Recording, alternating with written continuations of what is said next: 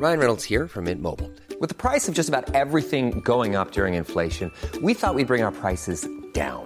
So to help us, we brought in a reverse auctioneer, which is apparently a thing. Mint Mobile unlimited premium wireless. Ready to get 30, 30, bit to get 30, bit to get 20, 20, 20, bit to get 20, 20, bit to get 15, 15, 15, 15 just 15 bucks a month. So, Give it a try at mintmobile.com slash switch. $45 upfront for three months plus taxes and fees. Promo for new customers for limited time. Unlimited more than 40 gigabytes per month. Slows. Full terms at mintmobile.com.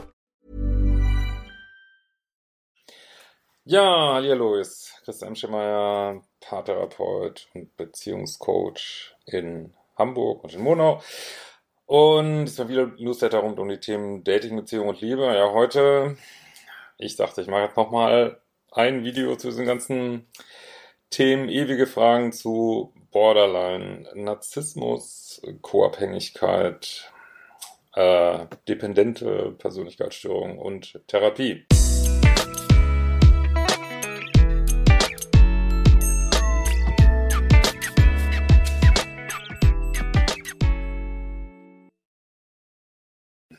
Stay tuned.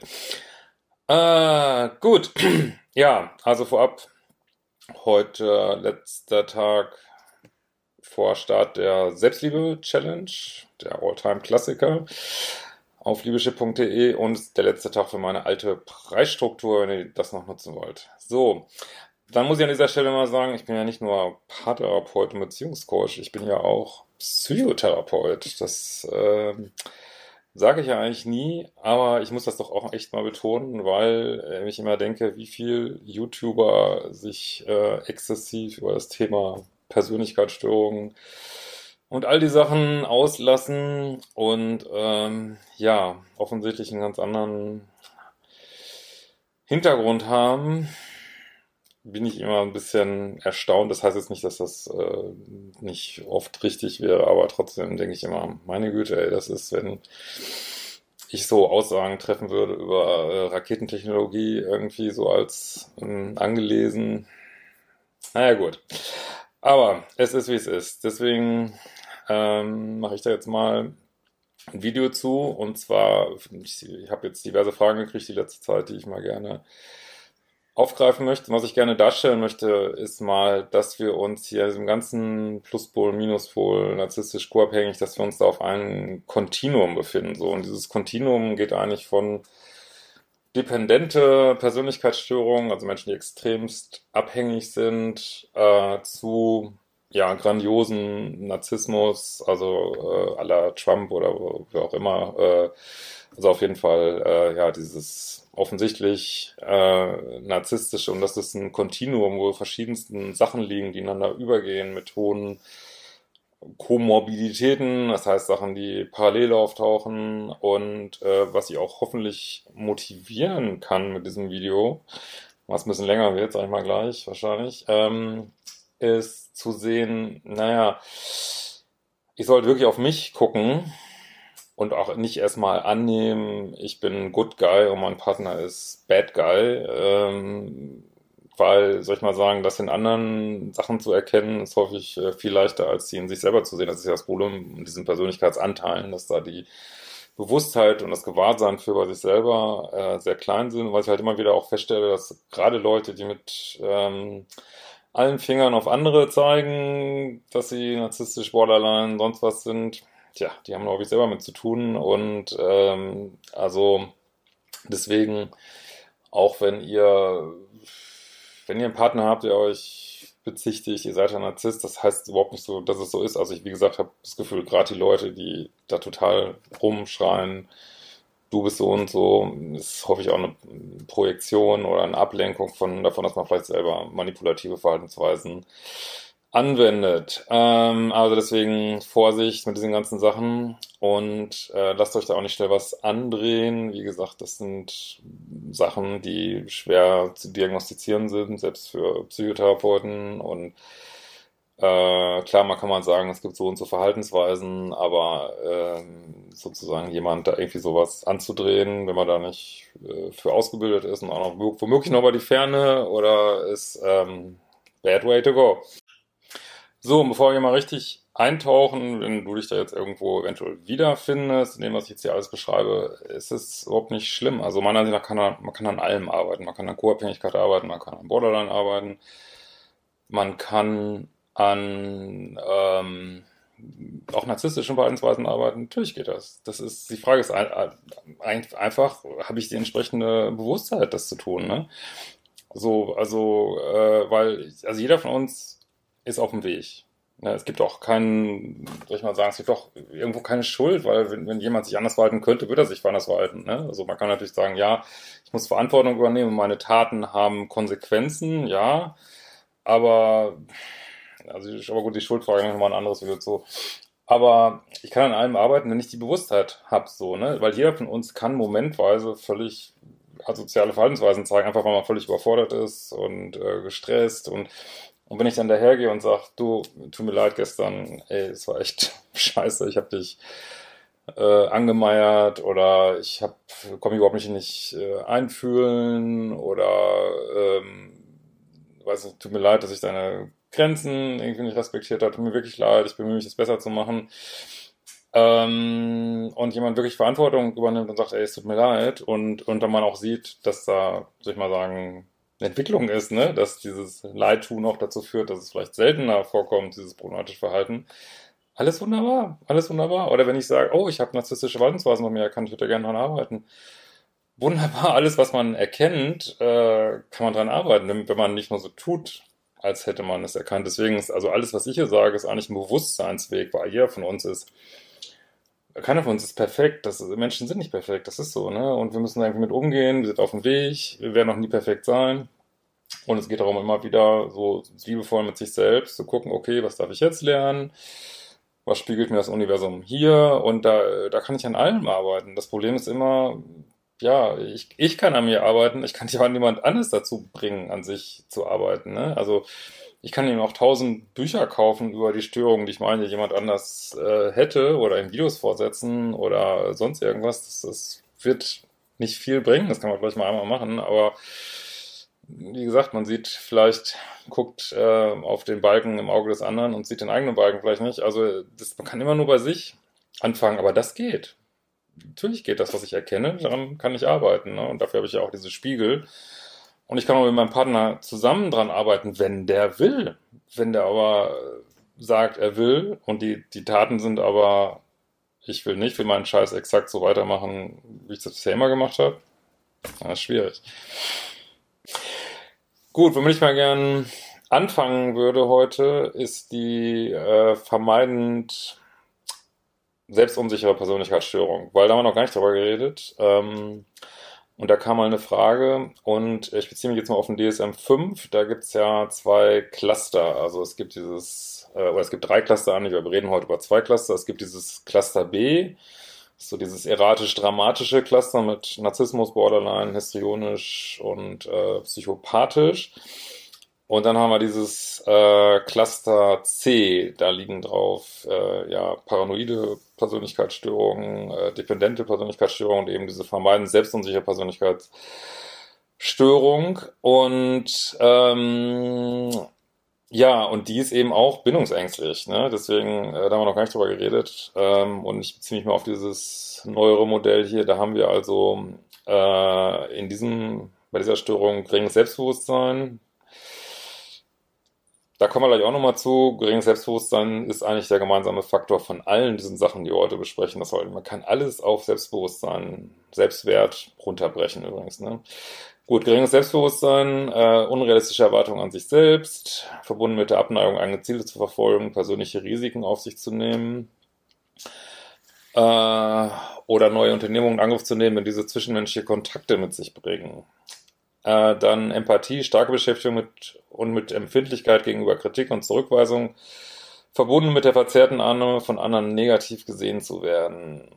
Und dann haben wir Nähe, Abneigung dagegen, sich mit auf Menschen einzulassen, sofern man sich nicht sicher ist, gemocht zu werden, eingeschränkter gegenseitiger Austausch in nahen Beziehungen aus Angst, beschämt oder lächerlich gemacht zu werden. Und wir haben hier also ähm, eine Ängstlichkeit, wir haben einen sozialen Rückzug, wir haben auch so ein depressives Element und wir haben so ein Vermeiden von Nähe. Ähm, also was wir hier sehen, ist eben nicht so dieses, wie es auf dem Cluster B ist, diese, diese eher so narzisstische Ausprägung, dieses dramatische, dieses mit, mit Wut und Impulsivität. Also wir haben hier also eher halt äh, diesen Rückzug. Und dann gibt es noch Subtypen. Es gibt diesen kühl distanzierten Subtyp, äh, der so mehr von Misstrauen gekennzeichnet ist. Und dann gibt es den nachgiebig ausnutzbaren Subtyp. Ja, also da sind wir schon ganz nah bei co-abhängig wieder. Ne? Also man sieht, dass äh, diese Persönlichkeitsstörung wird, also in meiner Terminologie, äh, die ich so mal benutze, wäre das eigentlich quasi so der äh, bindungsvermeidende Co-Abhängige aus meiner Sicht. Und halt mal mehr in dieser und jener Ausprägung, äh, finde ich, ist äh, richtig, dass der auf einem anderen Cluster liegt, auch wenn Cluster C ähm, gemeinhin eingeschätzt wird als nicht so konsistent wie Cluster B, aber äh, deutlich auf der Linie.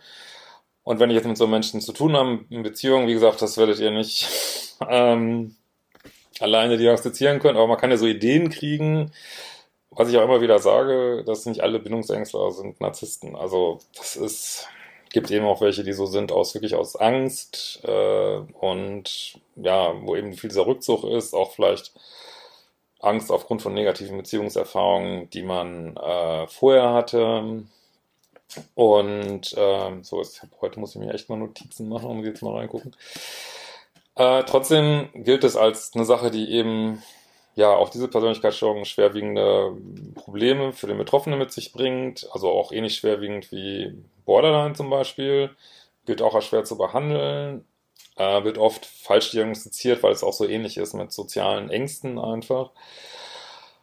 Und ähm, ja, und der Unterschied zu Borderline ist halt, ähm, da gibt es ja auch viel Ängste, verlassen zu werden und so. Also wir haben bei beiden die Angst, verlassen zu werden. Bei Borderline haben wir mehr diesen Liebe-Hass-Zyklus irgendwie und auch diese, äh, ja, diesen toxischen Kreislauf von Idealisierung und Abwertung da und, äh, und eben mehr diese Wut und Impulsivität und hier ist also eher diese Angst vor Zurückweisung. Ist aber viel schlechter untersucht als Borderline und man vermutet, weil es daran liegt, dass eben die Leute sich viel mehr zurückziehen und auch viel seltener in Beziehungen sind und äh, ja, dann dementsprechend im klinischen Alltag auch weniger auftauchen und sich unter Umständen noch viel seltener in Therapie begeben. So. Genau, das mal dazu. So, dann haben wir die Frage, was ist denn äh, der Unterschied zwischen Co-Abhängigkeit und dependenter Persönlichkeitsstörung oder ist das das äh, Gleiche oder so?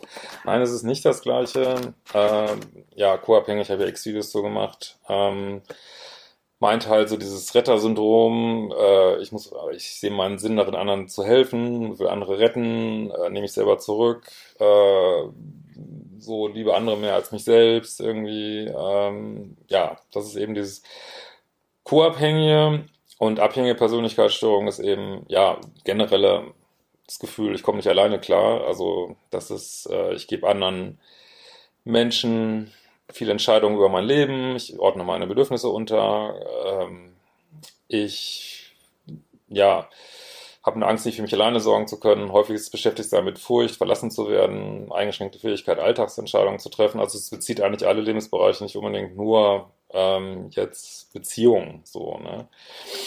Trotzdem, wenn ich das hier so vorlese, merke ich schon, ja, auch zwischen Co-Abhängigkeit und dependenter Persönlichkeitsstörung liegen ganz viele Gemeinsamkeiten vor. So.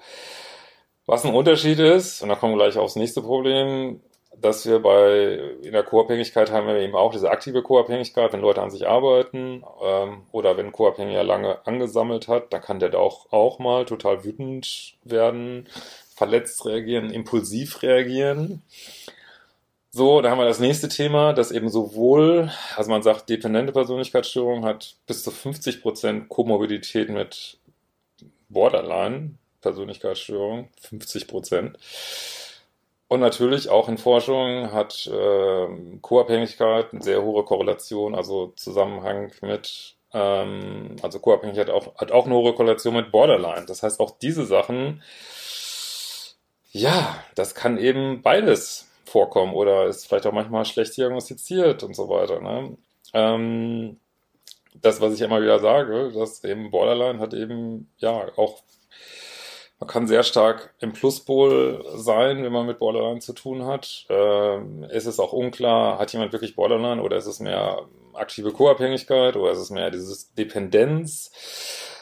Ähm, das kann aber auch heißen, wenn das alles so ein bisschen ineinander übergeht, dass äh, nur weil hier jemand datet, der vielleicht vorher mit Narzissten zusammen war, das heißt jetzt nicht, dass das eine Person ist, die völlig in sich ausgeglichen ist. Also die kann auch alle möglichen eigene Probleme haben. Auch ihr, die vielleicht diese Videos guckt, dürft immer wieder überlegen, wo bin ich da gerade, ne? Wo ist mein Thema, was ich vielleicht nicht so richtig sehe, ne? Wo mische ich mit in diesem ganzen Kuchen? Also es ist nicht so, dass die Partner oder ehemaligen Partner von Narzissten Engel sind, nur äh, reine Empathen. Das mag mal vorkommen oder auch nur Hochsensible. Das mag alles vorkommen, aber man sollte wirklich gucken, wo mische ich da vielleicht auch mit, mit meinen Themen so, ne? So, also das heißt, auch da ist wiederum, äh, gibt es eine hohe Komorbidität. Ähm, äh, so, jetzt gucken wir uns mal an, äh, Borderline versus dependente Persönlichkeitsstörung. Da haben wir also wirklich bei beiden Angst verlassen zu werden, beide suchen starke Beziehungen, beide haben Angst kritisiert zu werden, aber während jetzt jemand, der dependent ist und Co-Abhängigkeit, also wenn der in Beziehungsstress kommt, da geht er eher noch meistens noch viel mehr nach innen, also wird noch angepasster, äh, vielleicht noch depressiver, während jemand mit Borderline, aber eben auch unter Umständen aktiver Co-Abhängigkeit, ähm, eher in diese Wut verfällt, Impulsivität, Ausagieren ähm, und wir haben halt bei Borderline auch diesen toxischen Kreislauf ne, von idealisieren und dann wieder total abwerten. Ähm, wie auch übrigens bei mehr so narzisstischen Thematiken. Das haben wir halt bei Co-Abhängigkeit und Dependent nicht so. Da ist halt der Unterschied. Aber wie gesagt, es ist auch das, gibt es eine hohe Komorbidität. Ja, ist so. Gut, nächste große Thema. Wie ist es denn mit Narzissmus und Borderline? Ähm, also auch da sagt die Forschung hohe Komorbidität mit Narzissmus, äh, so über 30 Prozent. Ich liste jetzt mal nicht hier die ganzen ähm, diagnostischen Kriterien von Narzissmus und Borderline auch. Habe ich auch schon Videos so gemacht, könnt ihr nachlesen. Äh, liegen halt beide auf diesem Cluster B, ne, diesem erratischen, dramatischen Cluster.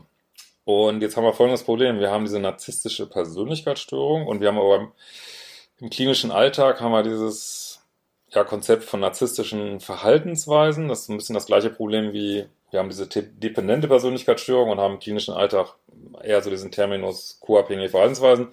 Und hier haben wir eben narzisstische Persönlichkeitsstörung und wir haben im klinischen Alltag ja, narzisstische Verhaltensweisen. Und wenn wir jetzt auf narzisstische Verhaltensweisen gucken, da haben wir einmal diesen offensichtlichen narzisstischen Verhaltensweisen. Ne, jemand, der ja offensichtlich sagt, ich bin die geilste Sau auf dem Planeten und äh, ja, was weiß ich, muss hier angehimmelt werden und was weiß ich. Und dann haben wir eben diesen versteckten, vulnerablen Narzissmus. So. Ähm, bei beiden, beide haben eben dieses narzisstische Element, unter anderem eben dieses Gefühl, ich habe ein Recht dazu, andere so und so zu behandeln oder das und das einzufordern, diesen Wunsch nach äh, ja, konstanter Bewunderung, Aufmerksamkeit, äh, Kritikempfindlichkeit, viele andere Sachen. Und bei diesem vulnerablen Narzissmus haben wir aber eben auch noch äh, starke Stimmungsschwankungen, sozialer Rückzug, Gefühle von inadäquat sein, Angst zurückgewiesen zu werden, Selbstwertthemen, selbstkritisch und Scham. So, wenn man jetzt sich diese Sachen mal durchliest und mal überlegt, hm, was ist denn mit Borderline? Da sieht man, uh, das ist, ziemlich hohe, also es ist ziemlich ähnlich, ähm, so dass man sagen kann, dass es auch die, also man kann jetzt sagen, ist es wirklich, ist es so ähnlich oder ist es so schwer unterschiedlich zu diagnostizieren? Also das kann beides sein, das ist auch unklar, das denke ich auch so in der Forschung unklar, ähm, dass, ja, also jemand, also das ist wirklich die Frage ist, haben so viel Borderliner narzisstische Tendenzen oder sind nicht viele Borderliner eigentlich versteckte Narzissten?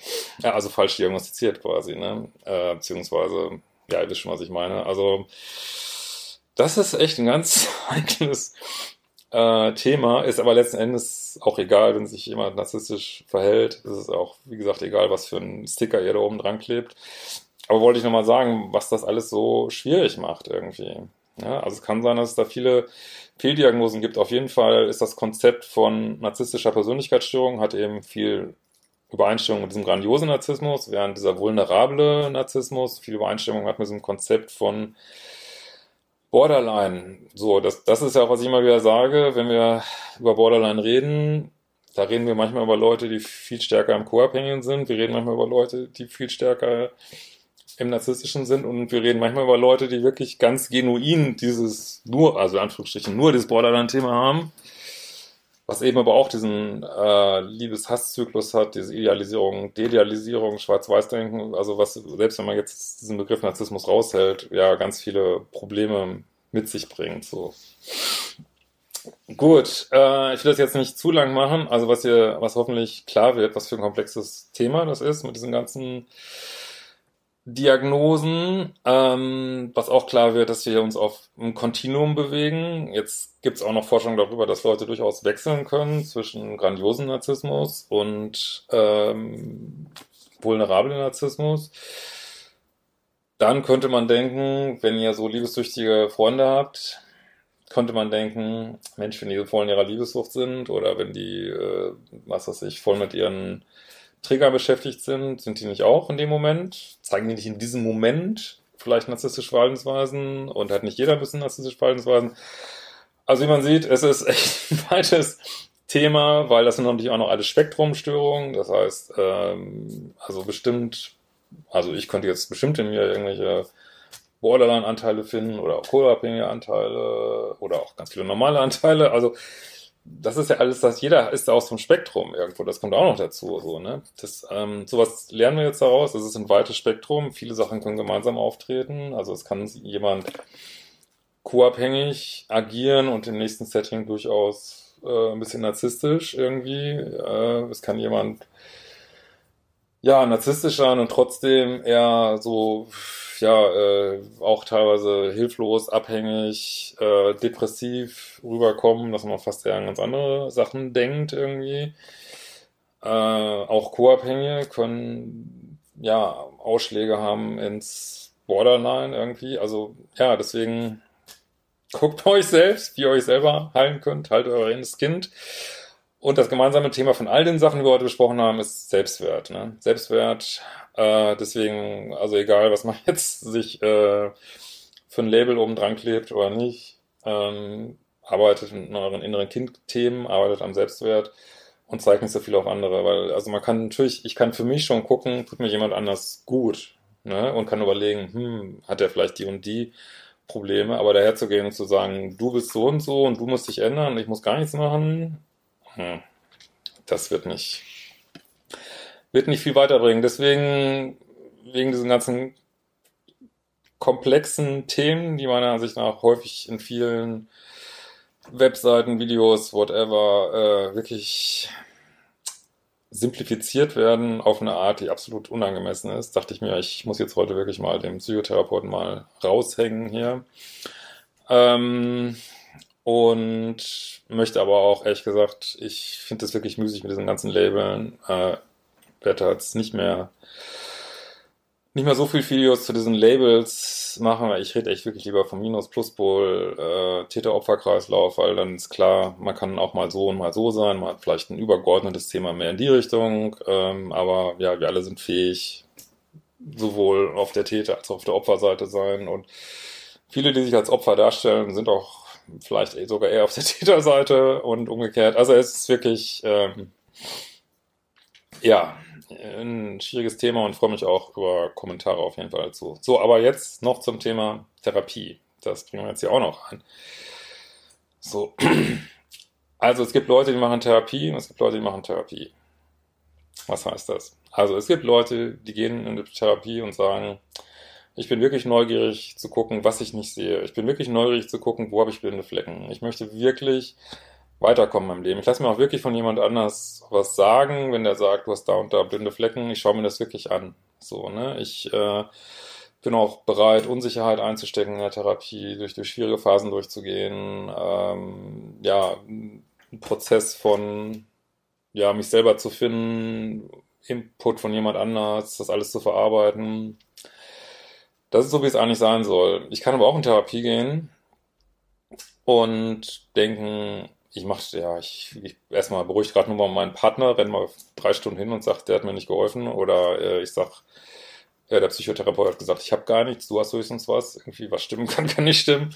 Ähm, ich kann auch hingehen in Therapie und äh, oder auch andere Beratungen. Ähm, und will es eigentlich gar nicht so richtig. Und ich kann auch hingehen in Therapie und will eigentlich nur Bestätigung dafür haben, was für, eine arme, was für ein armes Opfer ich bin. Was auch häufig vorkommt. Ne? Also nur, ich nutze das sozusagen, was heißt nur, ist natürlich auch okay.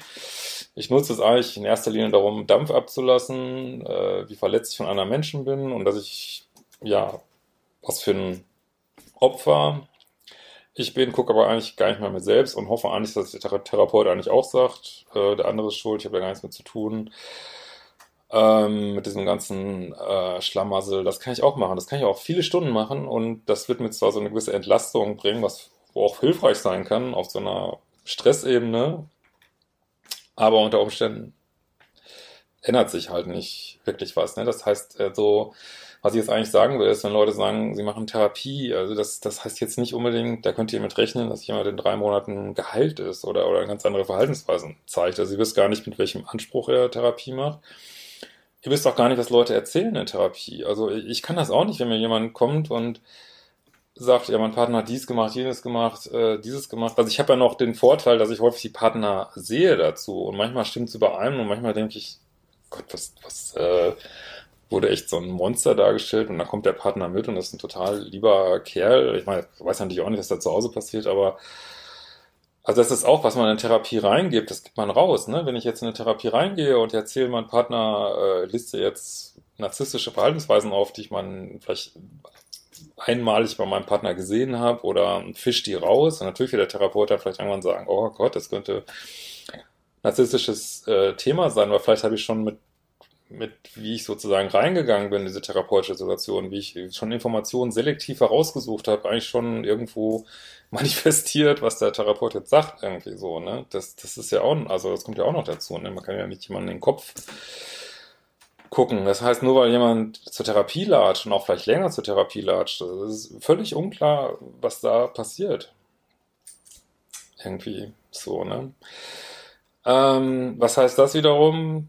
Vertraut auf euch selbst, vertraut auf euer Bauchgefühl und ähm, wenn ihr ein scheiß Bauchgefühl habt und das Gefühl, euch in eine Beziehung äh, zieht euch wirklich in den absoluten Abgrund, dann lasst euch nicht beruhigen davon, dass der andere zur Therapie geht. Das, also vertraut auf euer Bauchgefühl, ne? also auf ihre, eure Intuition.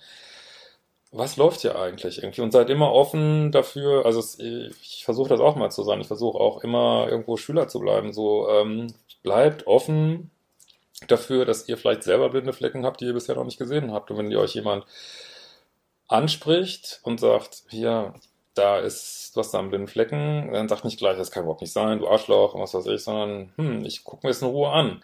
Aber übernehmt es auch nicht vorschnell, weil es wird Leute geben, die dichten euch was an, um euch in irgendeine Ecke zu manipulieren oder es, äh, vielleicht ihren eigenen missbräuchlichen Verhaltensweisen zu kaschieren. Also Letzten Endes, also geht es mir auch darum, euch zu helfen, dass ihr irgendwo Experten für euch selber werdet, so gut es geht, eure eigenen Meister werdet und ja, vielleicht irgendwann nicht mehr ähm, ja, auf euch selber vertrauen könnt, so gut es geht und äh, nicht so viel andere dafür braucht, letzten Endes. So, ne? Hey, hey, was ein langes Video. Ähm, verspreche, die nächsten werden wieder lockerer. In diesem Sinne, wir uns bald wiedersehen.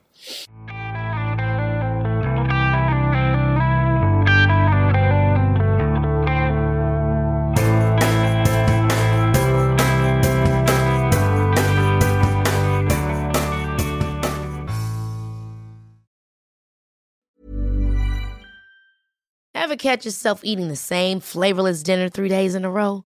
Dreaming of something better? Well, HelloFresh is your guilt-free dream come true, baby. It's me, Gigi Palmer. Let's wake up those taste buds with hot, juicy pecan-crusted chicken or garlic butter shrimp scampi. Mm. Hello Fresh. Stop dreaming of all the delicious possibilities and dig in at HelloFresh.com. Let's get this dinner party started.